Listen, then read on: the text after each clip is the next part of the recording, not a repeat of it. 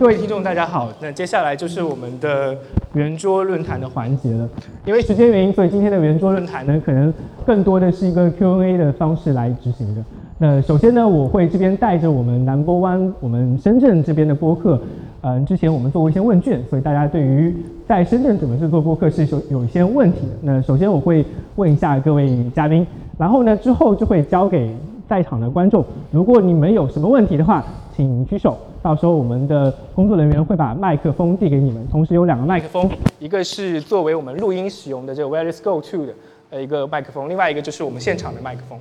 那好了，那现在呢，我们就正式进入这个圆桌论坛的环节。那首先我有一个第一个问题想要抛给两位远道而来的呃主播杨毅老师跟朱峰老师。那一直以来，前面我也提到，就是大家都提到深圳的时候会说到我们这边是文化荒漠。那你们俩分别来自于上海。以及天津，其实都是有很多文化沉淀的地方。那你们这两天来深圳，包括之前你们可能也来过深圳，那你们是怎么来看待南方的文化气息跟播客这件事情的一些，嗯，有没有能够有些化学反应，产生出一些好的播客呢？先请杨毅老师。啊，OK。啊，就其实昨天我到的时候，然后就有朋友晚上吃饭的时候问我这个问题，说，呃，就深圳，你对这个城市的印象是什么？然后我说我来深圳其实次数不算太少，但是我觉得我发现我来深圳每次住的这个地方的轨迹，好像就是这个城市发展的一个轨迹。就是我十年前来的时候是住在福田，就每次来都是住福田。然后最近这两次来都是住南山。然后我会发现，就是上呃深圳的每一个区从东向西，然后它基本上就代表了深圳每一个十年的一些核心的支柱产业，比如说罗湖的外贸啊，福田的金融啊，南山的高互联网科技啊，然后现在龙岗这边是一些大疆啊什么这种，就是更新的一些技术。所以我觉得。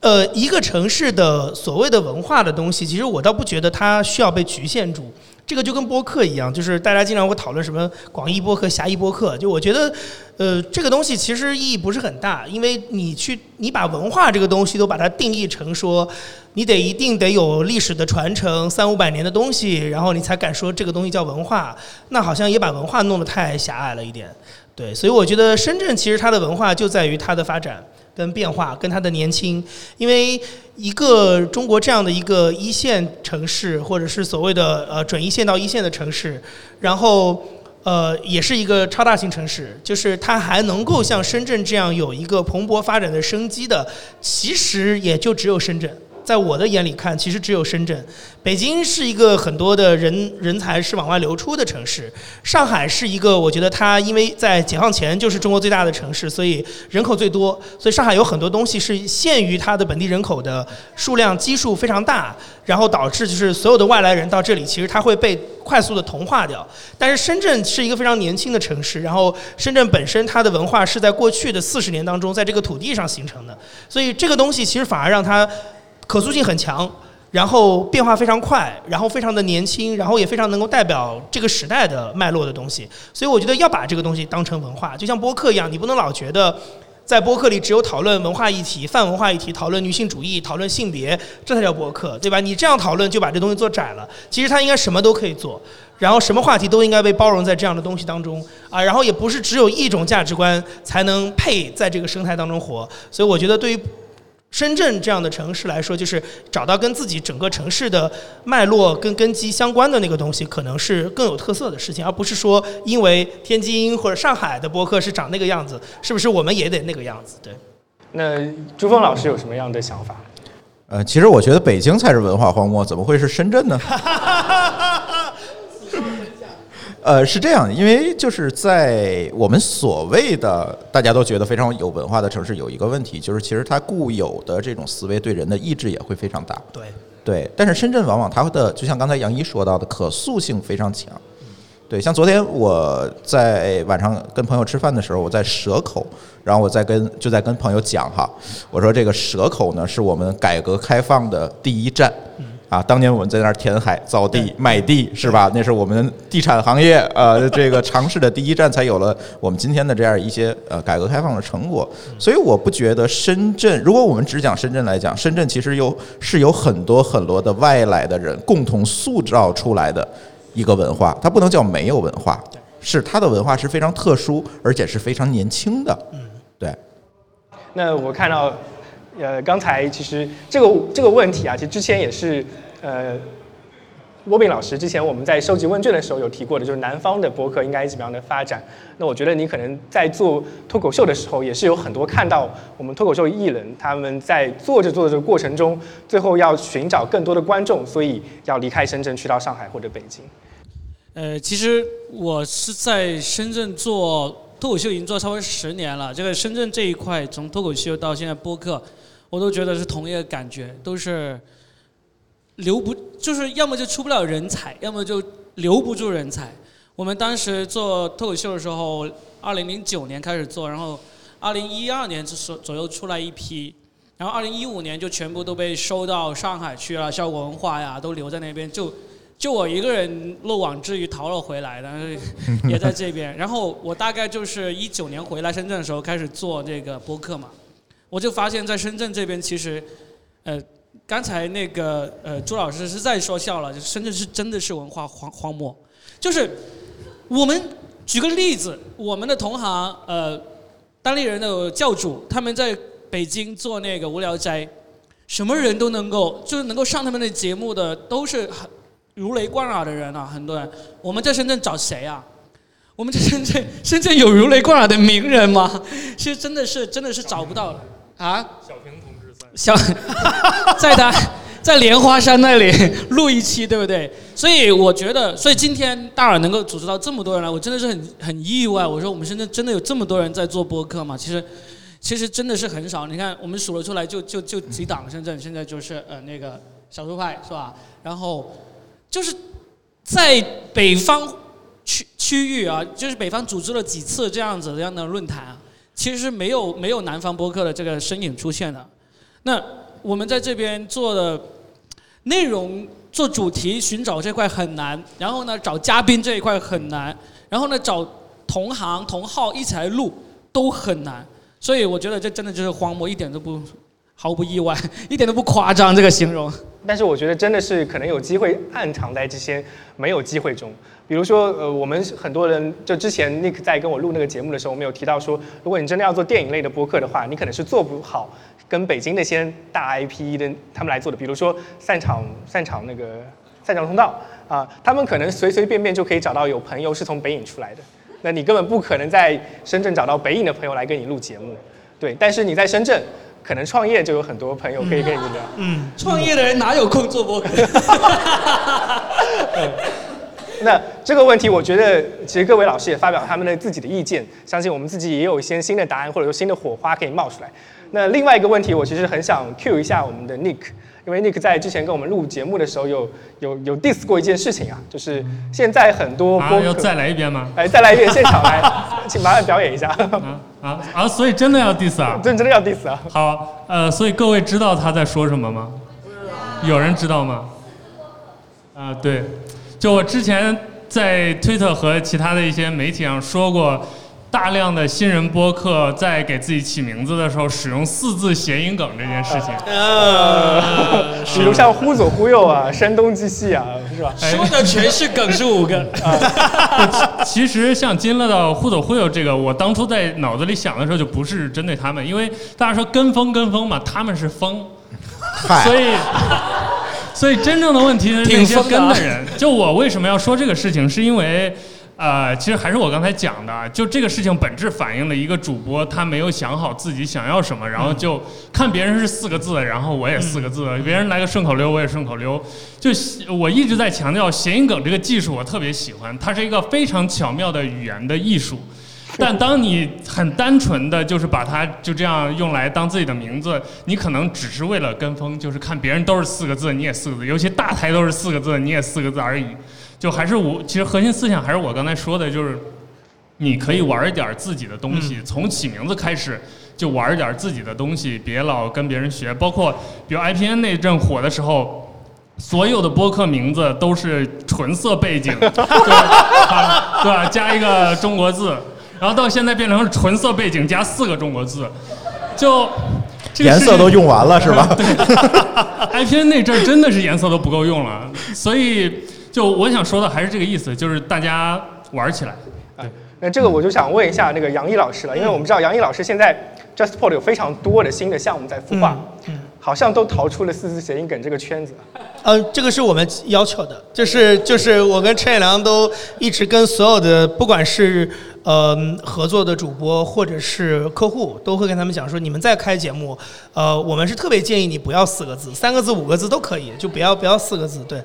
对这个我补充一下啊，这个我好像在季课上写过一个文章，在说过这个事情。当年的这些博客中四个字，是因为它那个苹果的 Podcast 那个应用，你用四个字是最合适的，因为当时屏幕比较小，它只能显示开四个字，所以早期博客中都是四个字。对，但是到了今天，其实分辨率也高了，对吧？大家的这个创作空间也大了，没有必要。再有一个，我建议大家起名之前查一下商标，啊，你这个能不能注册商标，这个是非常重要的。对，所以所以其实风已经变了，大家。对，没必要，没必要，那都是历史遗留问题。是。好，那第二个问题啊，我是看到很多我们的呃听众朋友或者说主播朋友在问，就说到底怎么做好推广跟宣传，怎么样让更多的听众找到你的节目？那这一点呢，我们也是先先问一下罗宾老师啊，因为我觉得罗宾老师你的听众相对来说不是传统的播客听众，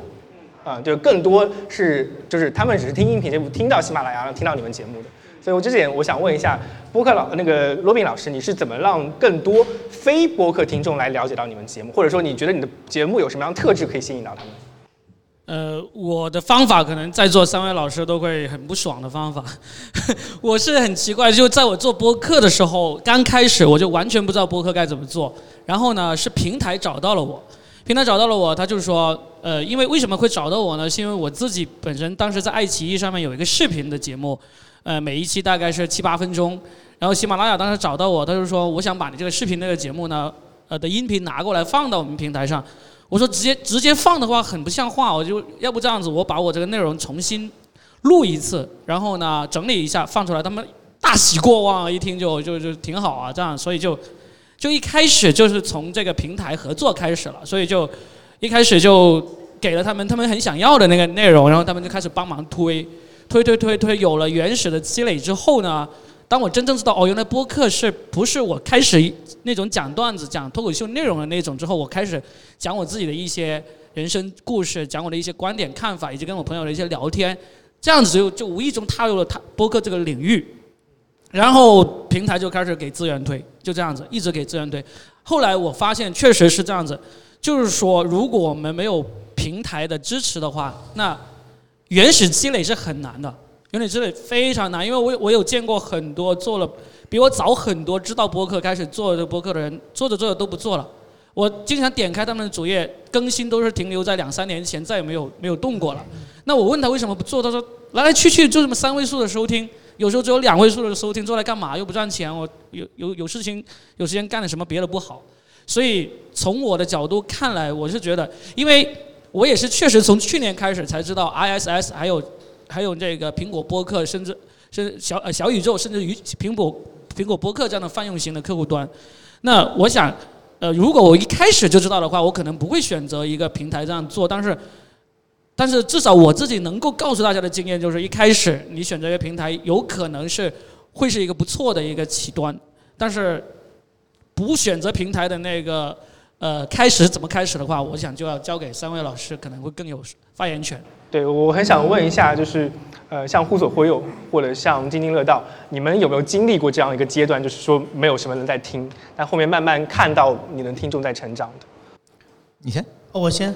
我我说实话，我一直觉得呼左呼右是比较幸运的一个节目。就是我们当年虽然没有去算这个时间，但是好像刚好赶上了一个。我们后来，我跟陈也良后来是有就是想过的，有很有可能的一个原因是，你你应该记得一六一七年那个时候知识付费特别火。对。然后我一五年第一次做自己的播客的时候，我周围的人没有一个人手机里有一个听的 app。是。但是到了一八年我们开始做互走互右的时候，就是因为知识付费这波。就是教育，对吧？就是这一波轰炸完了之后，然后每个人手机里都开始至少装一个喜马拉雅，或者他至少知道喜马拉雅蜻蜓是怎么个是怎么回事儿。我有一些消费行为在那儿，可能是听高晓松的节目，可能是听蔡康永的情商课之类的。那但是他这个课买完了，他也没有说我要继续在那儿听。可是这个 app 就留在他手机里了。所以我至少当时有一个很深的感觉，是我给我周围的人推的时候，他至少能在五秒钟之内搜到这个个收听工具。没错，就是他，我我交给他五秒钟，他就能搜得到，然后直接订阅。所以我觉得这个是一个很重要的一个基础盘，就是他赶上了一波，可能刚好是一个空档。就是有很多人装了这个 app，但是它里面原生的那些内容可能已经不太能满足他，他又需要去填充耳朵的时间。对，我觉得互走互有当时可能是有这样的原因，所以我们其实当时还挺快的，就是前半年就有一个比较稳定的增长，就是说它的单集收听可能已经到小一小一万，大概这个样子吧。嗯嗯。那朱峰老师现在，其实我知道你们主流的听众应该不在小宇宙上。呃，对，其实我们是一个最不鸟平台的一个节目，是吧？大家都知道。呃，我们百分之九十五以上的听众都是在所谓的通用型或者叫泛用型播客客户端上，这是从我们一开始的定位有关系。就是我从第一期开始就引导大家在这种通用型的播客客户端上去收听，因为呃，说实话，无论是过去还是现在，我总觉得平台在播客的推广上，它应该有自己的社会责任。嗯。但是所有的平台几乎都希望把用户变成自己的，而不是主播的。对，没错，这是最大的矛盾。对我们去从某些平台首页一看，就是他觉得会带来大量流量，实际可能也会带来大量流量的节目，所谓的杀人放火鬼故事。对，那刚才杨一也说到了，其实我们都希望博客越来越多的多样性，越来越多的垂直化。嗯，对，但是平台其实是满足不了这件事情的。比如一个主播啊，我去。用我自己行业内的语言去表达一个非常垂类的内容，这有人听吗？当然有人听，比如像博物志，是吧？对，当然有人听，但是可能很难获得平台的推荐，因为平台不喜欢，因为平台的编辑他的 KPI 是有多少人听了节目，而杀人放火鬼故事绝大多数人喜欢听的，这才是一个最大的矛盾。嗯，对。那其实我觉得这个时候我们跳出平台方的他们的倾向性。那就有机构方来入场，就是包括嗯 JustPod，还有包括津津乐道，其实你们是在作为机构方去辅助一些呃项目孵化出来的。呃，那我想问一下，你们是怎么来看待就内容制作方，就是你们这些机构方跟个人制作者之间的关系的？嗯，你来。呃，我先来是吧？好。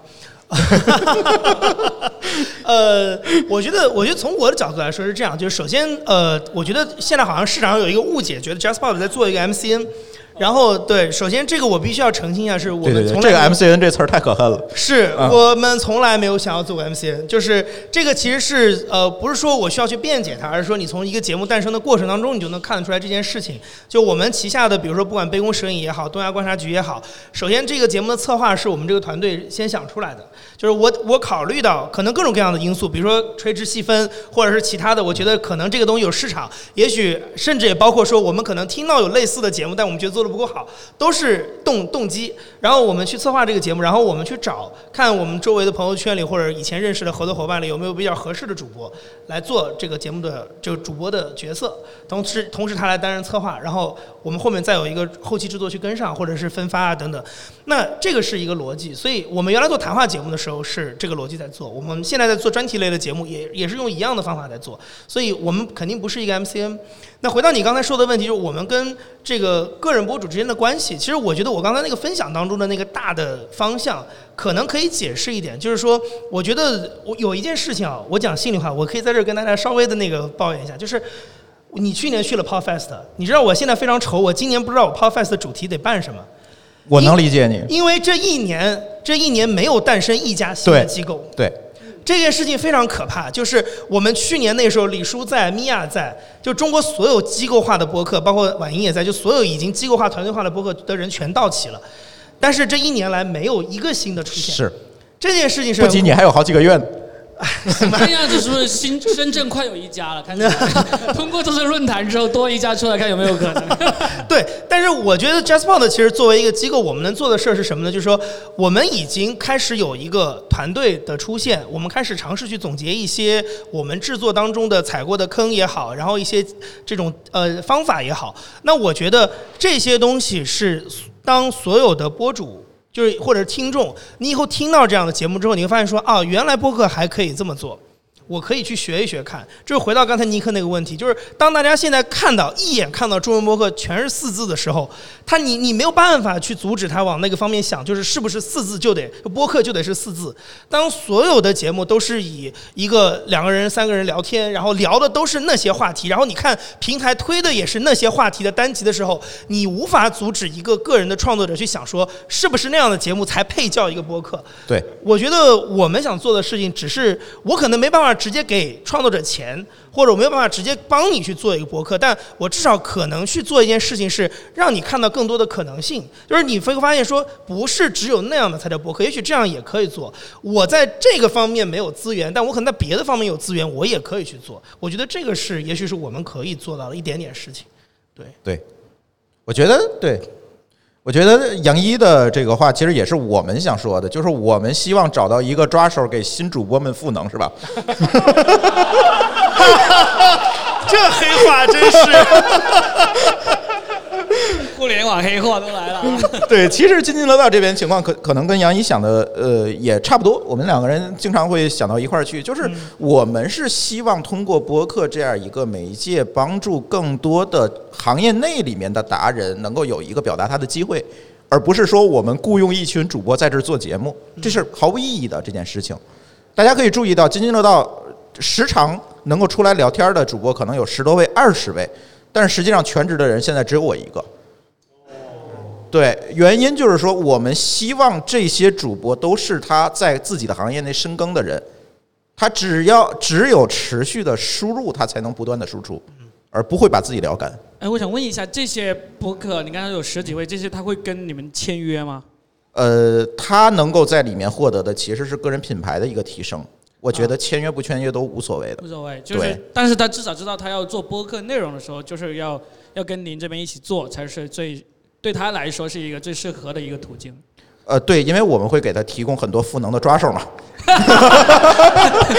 其实我我这抓手什么形状啊？能不能说清楚一点？其实其实我是感觉津津乐道更加像是一个播客的孵化。你们呃，它更像孵化器，对，更像孵化器，对。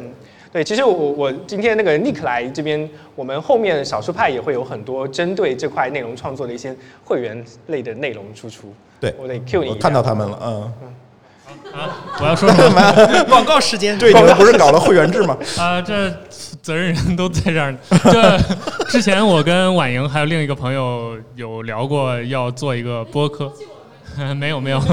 有，我就要说这个事情，就是我们要聊过要做一个这个关于播客怎么制作的一个类似于教程吧。对，所以这是一个前年的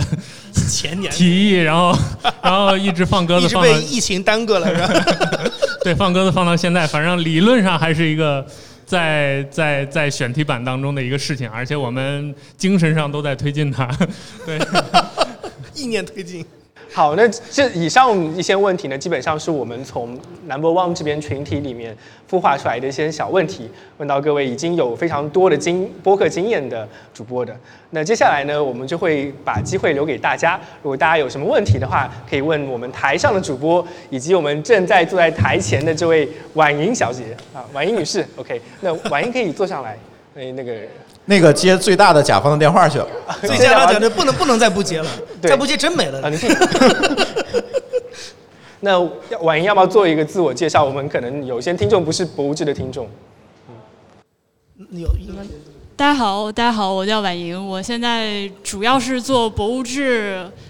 哈利波特、蒙台莎利和不时尚这几档节目，呃，是一个伪装成公司的一个人。欢迎大家去订阅收听，尤其推荐蒙台莎莉，这个是我制作的所有节目中间最有意义的一个。你不要看它是一个育儿节目就不听了，它真的是能够帮助所有的有孩子没孩子、不打算要孩子的成年人更好的认识自己的一个节目。啊，我觉得婉莹还是很低调的，因为因为那个我一之前一直在听 IPN，然后甚至买了好几个会员，虽然没有 IPN 已老啊，对，就是 IPN 已 老。那婉莹的哈利波特。还有嗯，博物志应该都是 Apple 年度精选的节目。呃，不好意思，没听清。都是 Apple 的那个苹果的精选节目。呃，那个蒙台莎利也是，蒙台莎利是去年的那个编辑选择的那个几档节目之一。对，所以我觉得婉莹是一个很好的一个 icon，或者说是一个偶像，在这边就是证明你一个人做播客也是可以把播客做成 Apple 年度精选的。不好意思，不好意思，不好意思，不好意思。好，那接下来就是嗯，大家可以举手，有问题要问 Q 到各位台上的，包括呃正在接甲方电话的罗宾老师的，都可以举手有问题，然后我们的工作人员会把麦克风递给你。那有谁有什么问题吗？就是首先是很感谢所有，就是不管是来的人还是你们，特别感谢你们来，然后也是非常喜欢线下活动，呃，我觉得会带来非常多的爱，嗯，然后呃，第一个问题是你们为什么愿意来？啊，然后然后这是一个，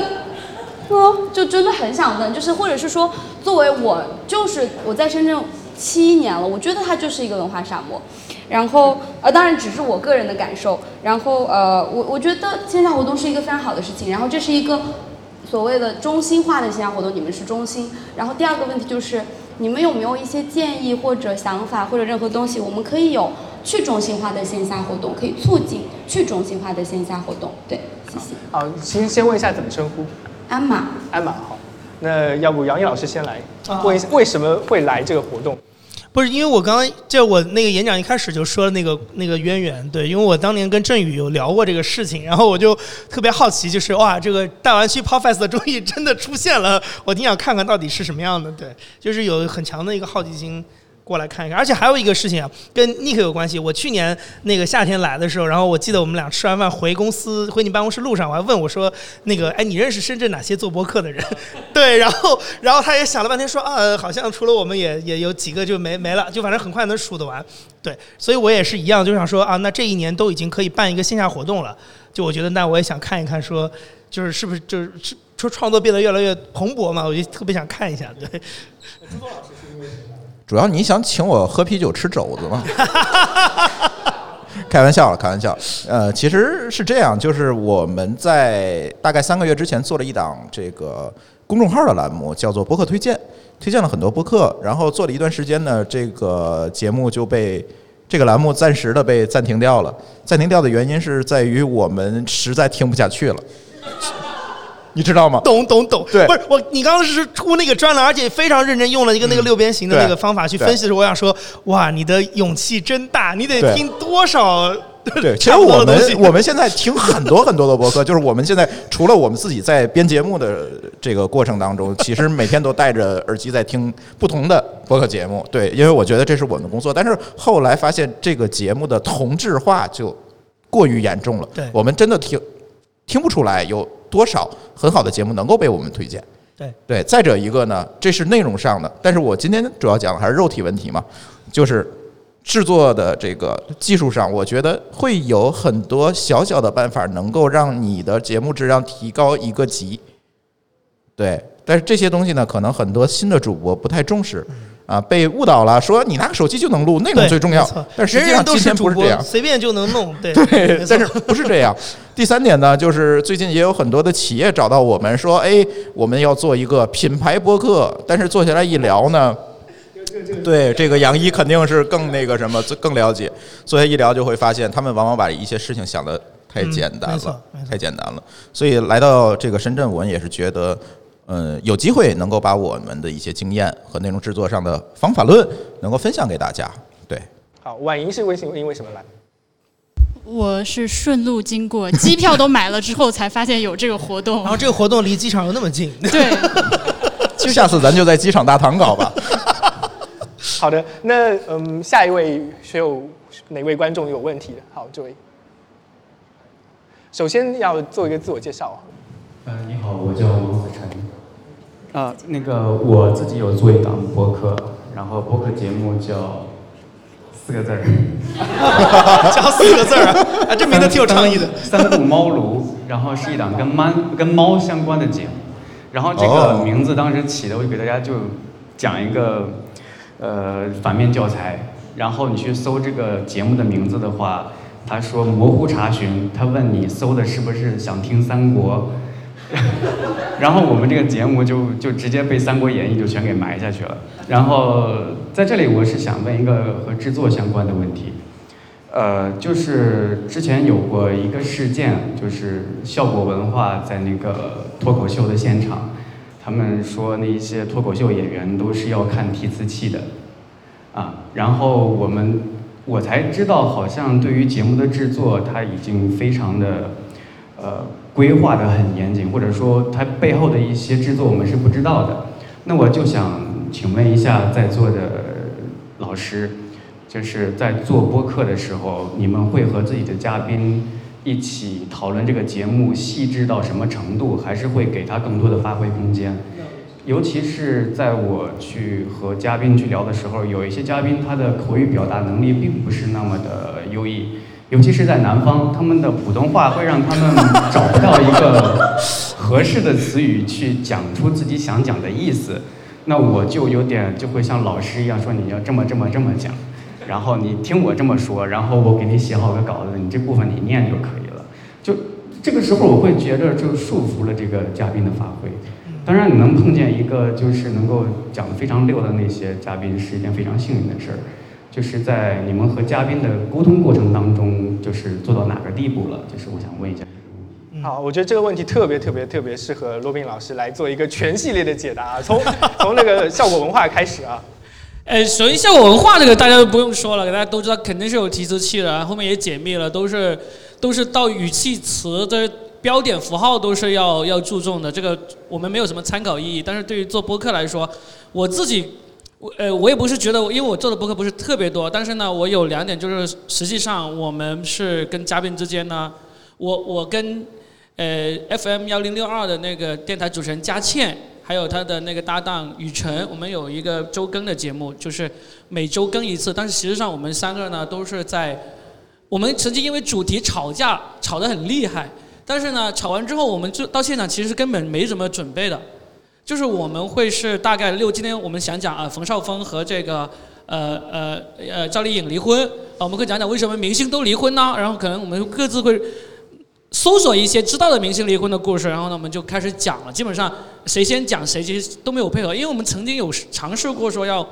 互相准备好说什么，其实都反而还不如我们天马行空的发挥的好。这是多人对谈播客的我自己的一个经验，所以我们后来就基本上就只定了一个方向，就开始聊了。当然我自己在里面把控的那个那个力度需要一点，就是不要大家聊到完全跑题了。当然也有些播客是以专门以跑题著称的，对吧？但是我们这边也跑题，但是最终还是能够拉回来。然后呢，还有一个我自己的一个经验，就是我有一个大概是呃十分钟以内的一个个人录的那个播客，叫做洛宾热搜。那边的时候呢，就是我自己会专门去找一些我感兴趣的东西，跟大家前因后果的讲出来。那个呢，其实很需要有稿子，然后对着稿子说的。但是我自己太懒了，所以我基本上我宁愿是录一句停一句，录一句去重新录，录完这一句再下一句，我都懒得去弄稿子。那么，呃，其其实出来的效果也蛮不错，反响也挺好的。但是就工作量太大，后来就没有继续往下做了。就就疫情期间很热情的更了几十期，后来就没有再更了。就是我自己个人的一些看法，就我觉得，你要是读稿准备好稿子的话，其实嗯，不是太有必要，我是这样觉得。好，看看其他的老师。那其实我想问一下杨毅老师，你们机构化的话，对于你们自己制作播客，刚才像他提到那些问题，你们是怎么来把控它的质量的？你们有什么样要求？呃，首先一点是很重要的一个是播客不是只有谈话这一种形式。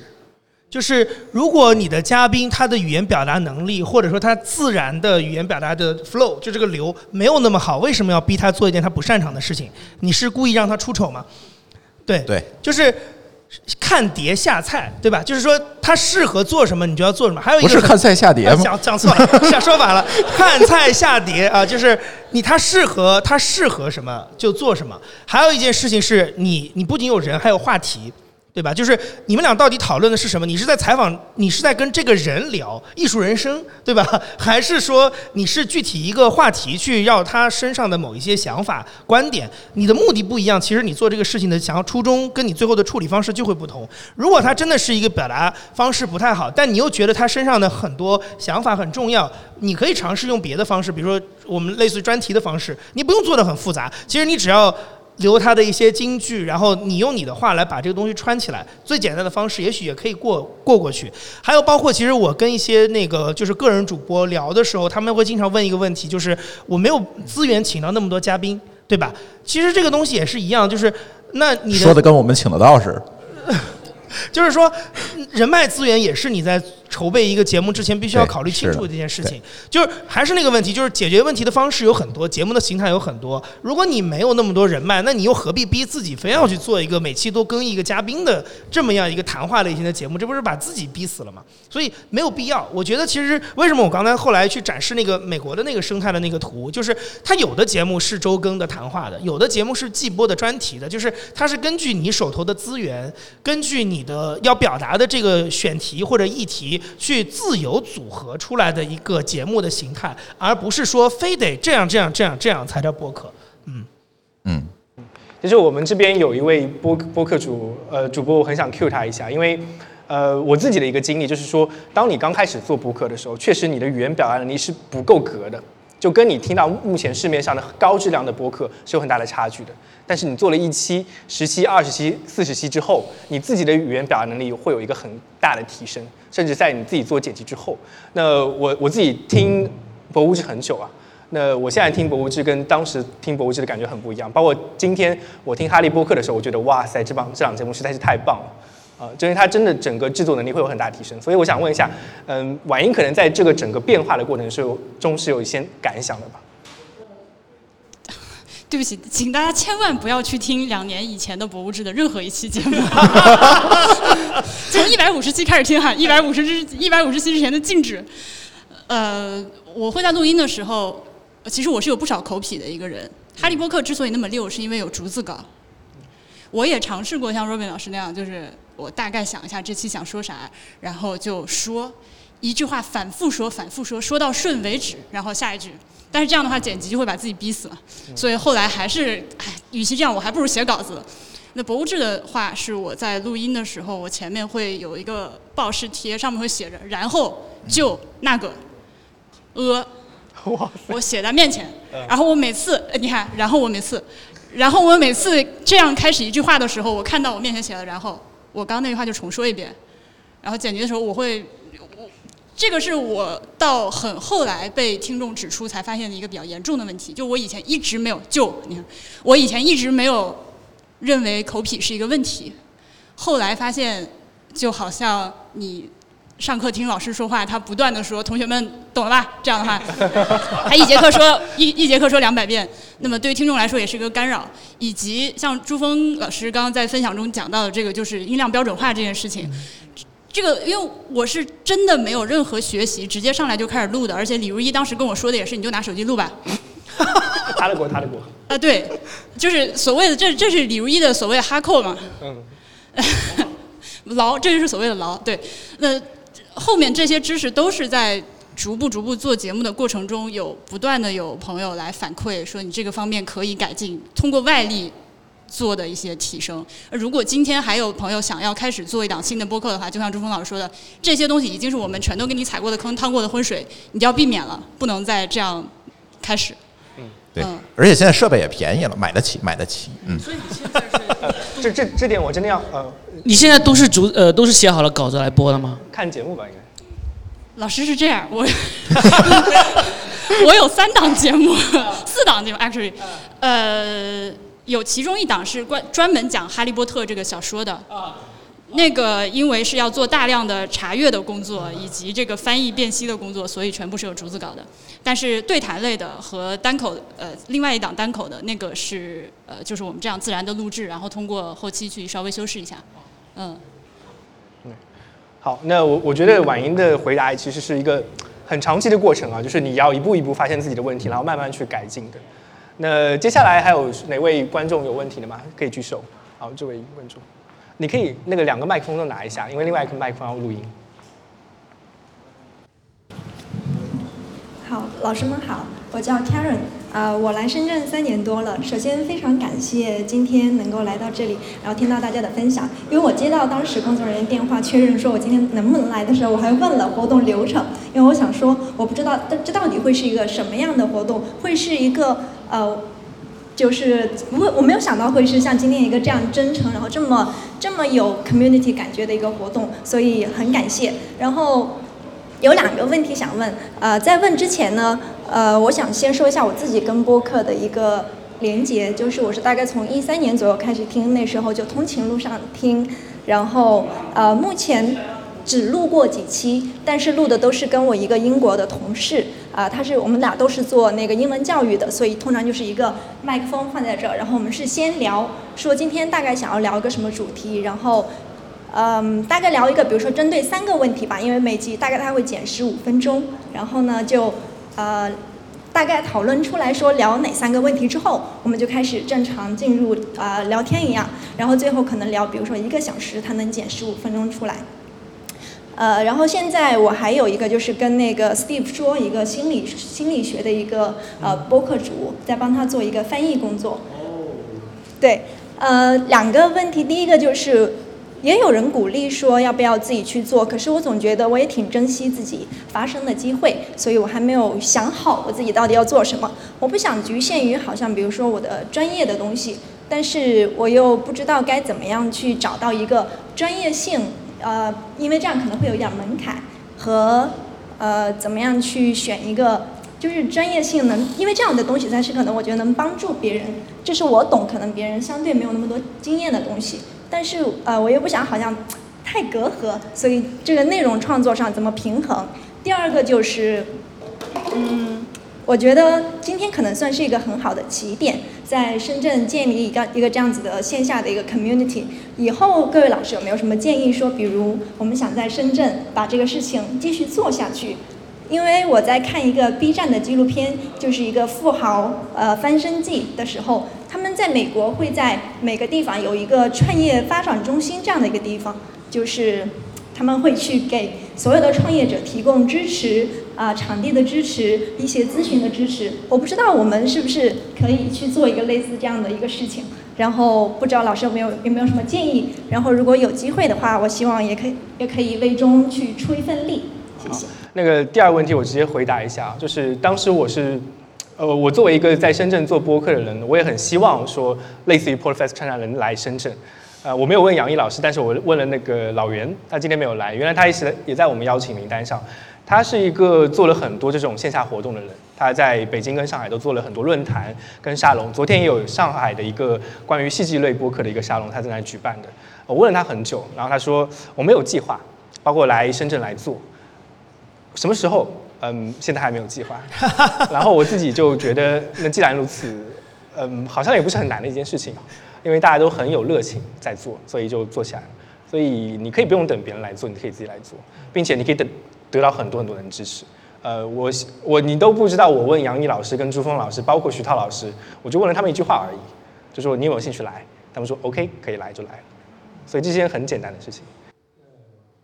哎，我我有个那个罗德的 Kevin 在还走了吗？他办事儿去了，嗯。他他他们就有这个计划呀，他们就是老袁在北京那个就是罗德赞助去做的一个一个录音棚，他会免费开放给所有预约好的播客过去录节目。那么我听说罗德是有这个计划的，对不对？朱老师知道是吧？你来说一下。嗯，这个我来说吧。嗯呃，对啊，不是关心我我我是觉得像这个就是大家在一起交流沟通的这样一个机会呢，其实是非常重要的，因为大家做节目非常非常的孤独。而线上呢，现在我们有很多博客的群，杨一也知道。但是呢，在这些群里，大家的交流基本上都是服务于这个具体的问题，而没有办法像今天，哎，都是事务性交流啊，基本上就是吼平台。你怎么又把我节目删了？最可气的是一个群里面几百号主播自己更了节目，在里面发自己，我没有更新了。哎呦，这个我就太想吐槽了。对他，他发播客自己的播客到播客主播群里，我不知道他是什么意思。就特别有意思，可能大家推广渠道也比较有限吧。但是我是觉得线下的交流呢，确实是比较重要的。所以从去年开始，像北京这边呢，老袁就找我说：“哎，我们能不能搞一个录音棚？”我说：“哎，好像是可以。”然后就找到罗德去赞助了一套设备，就把它做起来。然后天津呢，凯文也赞助了一套设备，现在也有，就在我们家的二楼，对，也可以，也可以做。对，然后呢，呃，像呃上海就是罗德赞助的小宇宙，呃，做了一个。录音棚。那我觉得深圳也完全有机会，而且我觉得倒是平台有这个社会责任，把这个事情能够搭起来，其实最好的。比如说微信听书。对吧？如果他有机会能够啊开放一个地方，让大家有一个交流录音的这样一个空间，其实是蛮好的。因为平台本身它在业务的这个过程当中，它也会有这样一个凝聚主播的这样一个诉求。对，所以我觉得像深圳今年腾讯我知道在音乐的赛道，就是长音频的赛道上做了很多的布局和赛马。对，所以我觉得你们内部可以 PK 一下，看有哪个部门搞一下。对。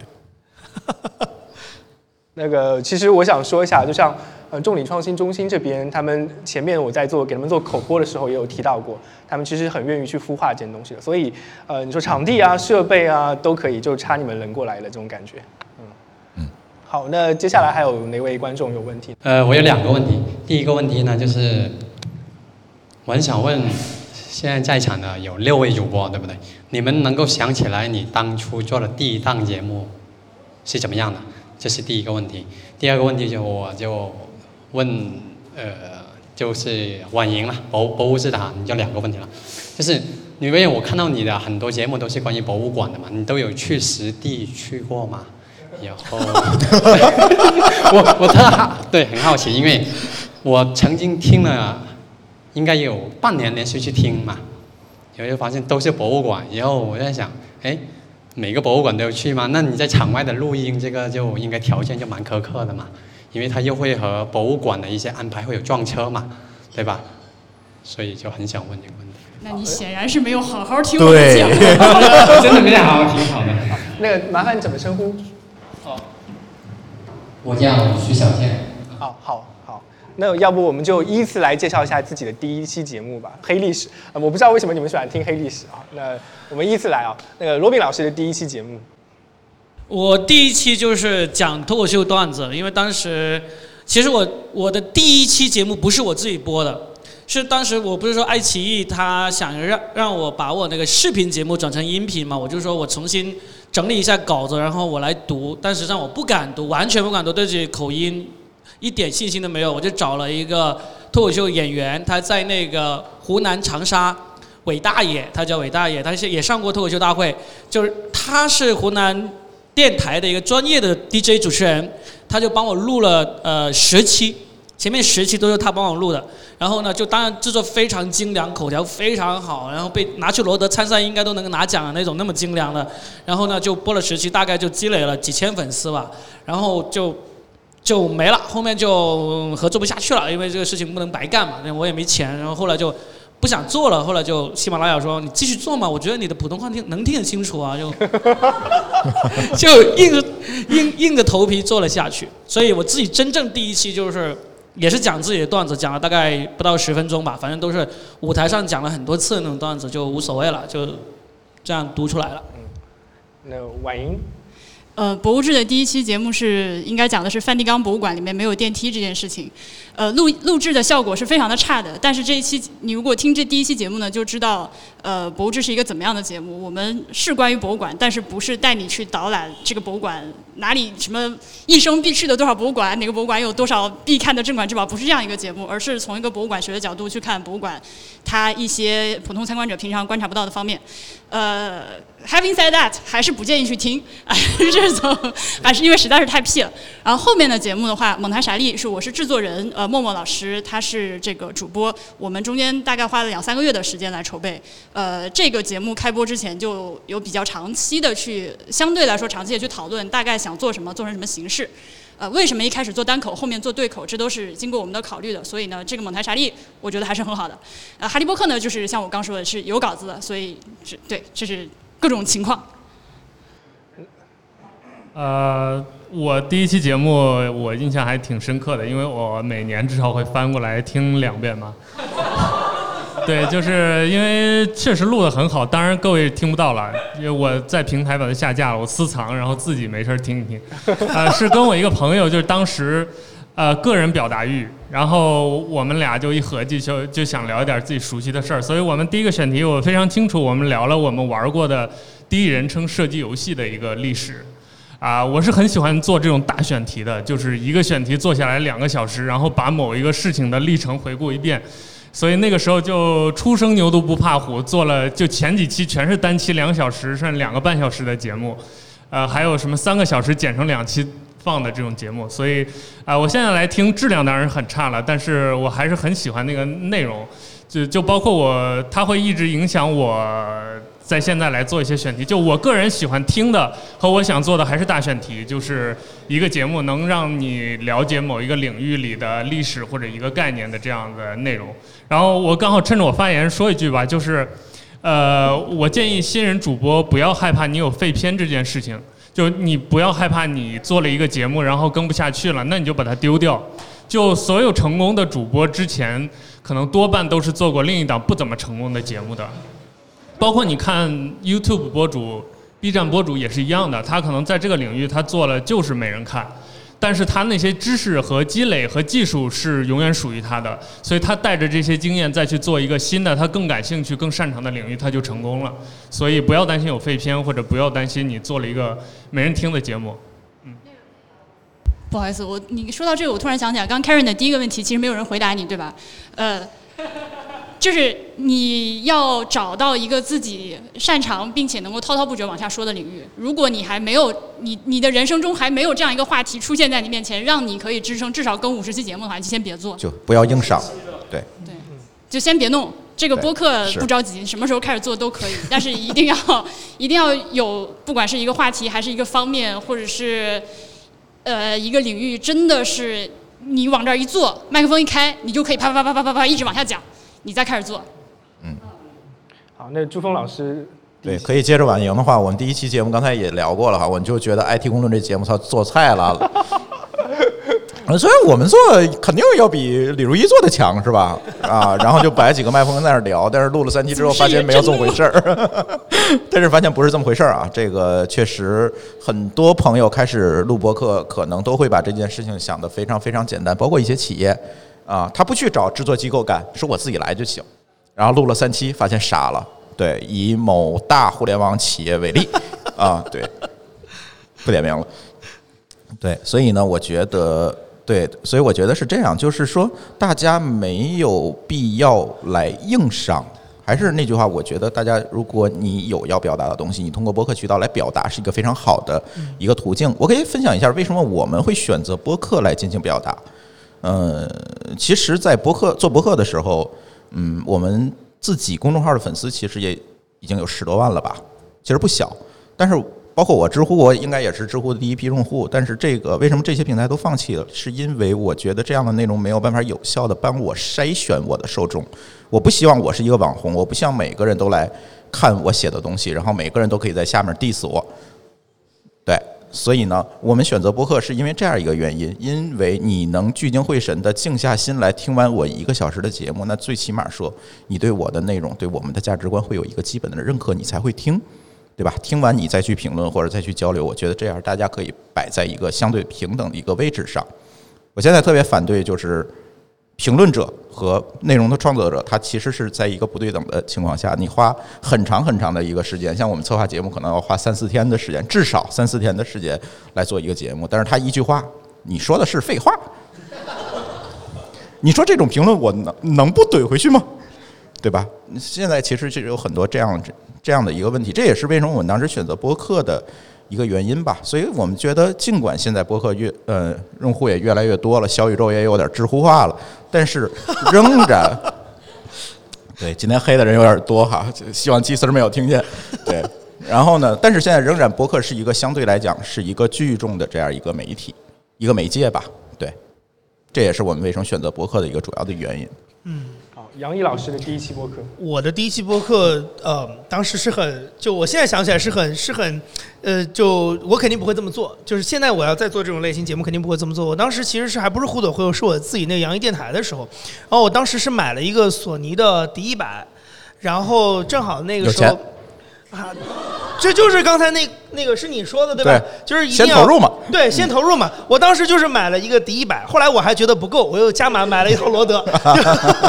对，然后呢，那个，然后当时买了那个迪一百，然后呢，就是那个去正好跟同事去重庆玩儿。然后我就开始拿那个第一百录音，因为我就我当时是也是第一次用那种录音机，就 X Y 头的那种。我说哇，这个收音效果这么好，就录了好多各种各样碎片的素材。然后回来之后，我想说这玩意儿这玩意儿怎么怎么把它拼成一期节目？后来我就用了一个很傻的方法，就是我一个电脑在那儿放那个背景音，然后我耳机里听着，就是它录不进去，然后我就听到哪儿我就开始说。对我现在如果在做这种节目，我肯定不会这么做，因为这个东西根本听不下去。但反正就是我自己第一次做播客就是这么做出来的。然后我觉得就是，我刚才其实想接着婉莹跟朱峰的那个话说，就是也是回应刚才那个同那个朋友的问题，就是说，呃，我我像我们现在其实我们公司在招制作人嘛，那实际上从我的角度来说，我我我会觉得说。呃，刚才婉莹提到的那种，比如说你得有一个五十集的个人储备的量，这是一种你成为播客创作者的方式。但是其实你去想想任何一个其他的媒介，它还有另外一种创作的模式。比如说你想一个杂志的编辑是怎么工作的，对吧？一个杂志的编辑他很可能，当然他也会关注某一个具体的条线，但是他不可能说是他个人在这个条线里就是一个大拿或者专家，而是说他可以通过资源的组合，通过采访各种各样的方式。然后能够给读者写一篇稿子，这个其实也是跟你刚才说的那个是一样，就是当年陈也良在做互动会有之前，其实他觉得音频有意思的一个地方是，嗯，他呃就是有一次帮一个科互联网平台写一篇稿子，然后呢他去跟那些码农聊天，你想他一个做文化记者的，然后他就会要花很多功课去准备这个事儿，然后呢他还把这些码农讲的东西变成一个文字，然后发在那个就是发在一个什么网站上。他就会觉得说，那我与其这样做，为什么不让那码农自己说呢？对吧？就是这就是你们行业里的事儿，就是你说了，然后懂听懂你说的话的人就听不就好了吗？但是我看到的是另外一面，就是说。他这个角色是有另外一个作用，就是得看你的读者是谁。如果那个读者他就是，比如说全中国可能十万码农，那那个那个方法是可以的。但如果他希望做到的是他的读者是可能一千万的普通人，他可能对于科技圈是一个非常只言片语的了解的时候，那他的作用就非常重要，因为他本身就是一个对一个新领域的学习者。他对于这个事情的学习历程，其实就是一个对这个事情不了解的普通受众的学习过程，而他用他在两种角色之间担任了一个桥梁的角色，其实就可以把这个事情传播得更好。但是注意的是，他的目标是那个更广泛的，但是有可能没有那么深的这么一群受众。所以，我像我们现在招制作人，其实就是这样的思路，就是我们去招这样的制制作人，并不要求你对于某一个领域本身就自带知识，但是我可以教你的是。一个创作的方式，然后一个内容生产的方式，然后你可以通过对于资源的组合去产生出一个给普通的受众听的，但是它的信息量是有正确性，然后另外这个信息有一定密度的，但是他们又能听得下去的东西。所以我觉得其实创作就是我刚才说的，就是创作跟生产两端嘛。所以这两件事情其实加成在一起，其实才是让利效益最大化的一个方式。嗯。那嗯，我我作为最后一个回答者，其实我我都没想到今天我要回答问题。那那个嗯，乘着各位老师的话，然后刚好我们时间上也可能要接近尾声了，我想做一些我个人上面的总结吧。我的第一期节目我现在还记得，就是它的名字叫 Welcome to the Fuck Up Night。呃，对，它是一个西班牙的一个活动，就是招一群创业者来分享他们的创业的失败经历的这个故事。然后当时我没有很好的点理解这个题目的意思，跟他原来活动的争议，所以我第一期节目就录了一些我们在生活中遇到的糗事。然后就这么开始了，拿着一个 iPhone，呃，放在我面前。当时我是跟在一个深圳的一个在地的一个 community 的一些朋友，叫好奇心俱乐部，跟他们一起来做的。然后我们在做了几期之后呢，嗯，我发现他们没有觉得这件事情要坚持做下去，但是我觉得好像开一个头不太好结尾，所以我就作为个人把对讲机这档节目做下去了。并且他还有一个禁锢在这档节目里面，就是对讲机嘛，一定要两到三个人，两只鸡在一起讲才能叫对讲机，所以就一直以来它都是对谈的节目。但是我在整个制作的过程中就遇到了很多的困难，就像前面各位老师提到的一样，你的嘉宾会枯竭。我在做到大概一年左右的时候，我已经在论坛上找嘉宾，在各个地方找嘉宾，已经觉得呃已经枯竭了，找不到嘉宾了。然后录了一两期单口之后，我就把这节目停掉了，停了四个月。喜马拉跟我说，你一个一个专辑停四个月，对不起，我就不给你新的流量推了。所以我在重新启动我的项目的时候，发现啊，好像已经没有很多流量了。但是那几十期节目，我当时做了三十几期，就几十期节目累积下来之后，我发现我在个人表达方面有很大的提升。并且当我跟别人讲我是一个播客主播的时候，你会发掘到更多的资源的。你的提升不仅是你的个人表达能力，也包括你的语言表达能力，还有你的获取资源的能力。就像前面几位老师讲到的，当你要准备一期节目的时候，你每期节目要花多久？刚才朱峰老师讲，可能是三到四天，其实这个时间会非常非常长。我的一般的制作流程，去研究这个嘉宾，需要看他很多的 background，然后需要跟他去做一个呃 preview 的 interview。啊，来了解他之前做了什么样的事，并且如果他写过一些文章，呃，比如说我我我我个人认为做的内容非常好的一期是，我采访了一个，嗯，过去一年时间都在全中国环游、骑行环游的一个年轻人，他在一个论坛叫 Stage First，叫 S One 的一个论坛里去发他的整个叫做从零开始的流浪者指南这个样子一个长帖子，他发了很多很多故事，然后就把那个故事全部看完。然后一条一条写，他有什么样的故事可以在分享里面。然后这个制作花了我大概八七八个小时的前期的 preview，然后加上后期再剪辑 double 的 time 或者 three three time triple times 的时间再去给他做。所以就是你真的要用心沉下来做播客，你能得到很多提升，并且当别人看到你有这么优秀的作品之后。也会来跟你说，我想上你的节目跟你聊一聊的。所以现在我的情况是我根本不缺嘉宾，我录的节目就有四五期，然后我的嘉宾我可以瞬间告诉你，我可以接下来每天我都可以录一期节目，十期节目都可以做出来。所以，嗯，如果你真的把每一件事情都当做一件认真的事情来做的话，你一定会有回报的。在座的各位都得到了你们自己的回报。所以，嗯，非常感谢各位嘉宾能够参加今天的活动，然后。然后来分享一下我们做播客的经验。那接下来是最后的抽奖环节。